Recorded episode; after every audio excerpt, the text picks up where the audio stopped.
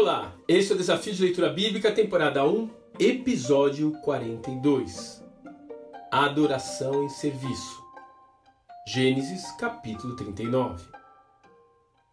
Há uma expressão que parece acompanhar José ao longo dessa narrativa bíblica. O Senhor era com ele.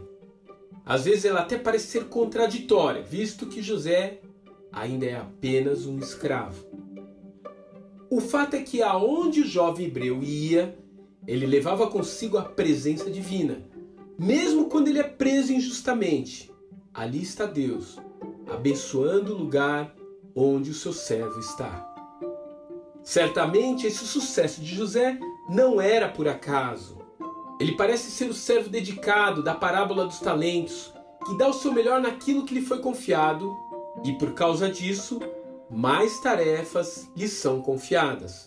Dê uma olhada em Mateus capítulo 25.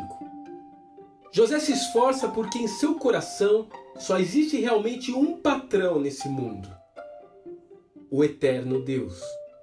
José aparentemente não sabia tocar um instrumento. Possivelmente não possuía o dom da música. Mesmo assim, ele conseguia produzir louvor com a obra de suas mãos uma adoração que atraía a bênção do Senhor sobre o seu local de trabalho. Ele foi fiel em um lugar obscuro, sem saber que, na verdade, naquele lugar ele estava sendo preparado para ocupar uma posição de grande destaque. Você tem dado melhor onde você está?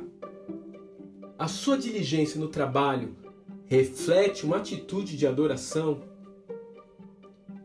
José nos ensina que a trajetória para um lugar de grande significância começa no momento em que começamos a dar significância ao lugar em que estamos. A partir daí, Deus vai mudando a nossa história. E que tal começar hoje a ter essa atitude?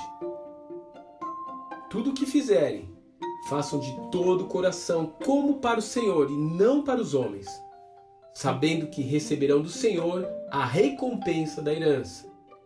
E é a Cristo, o Senhor, que vocês estão servindo.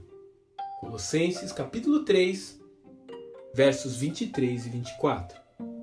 Que Deus te abençoe e um grande abraço.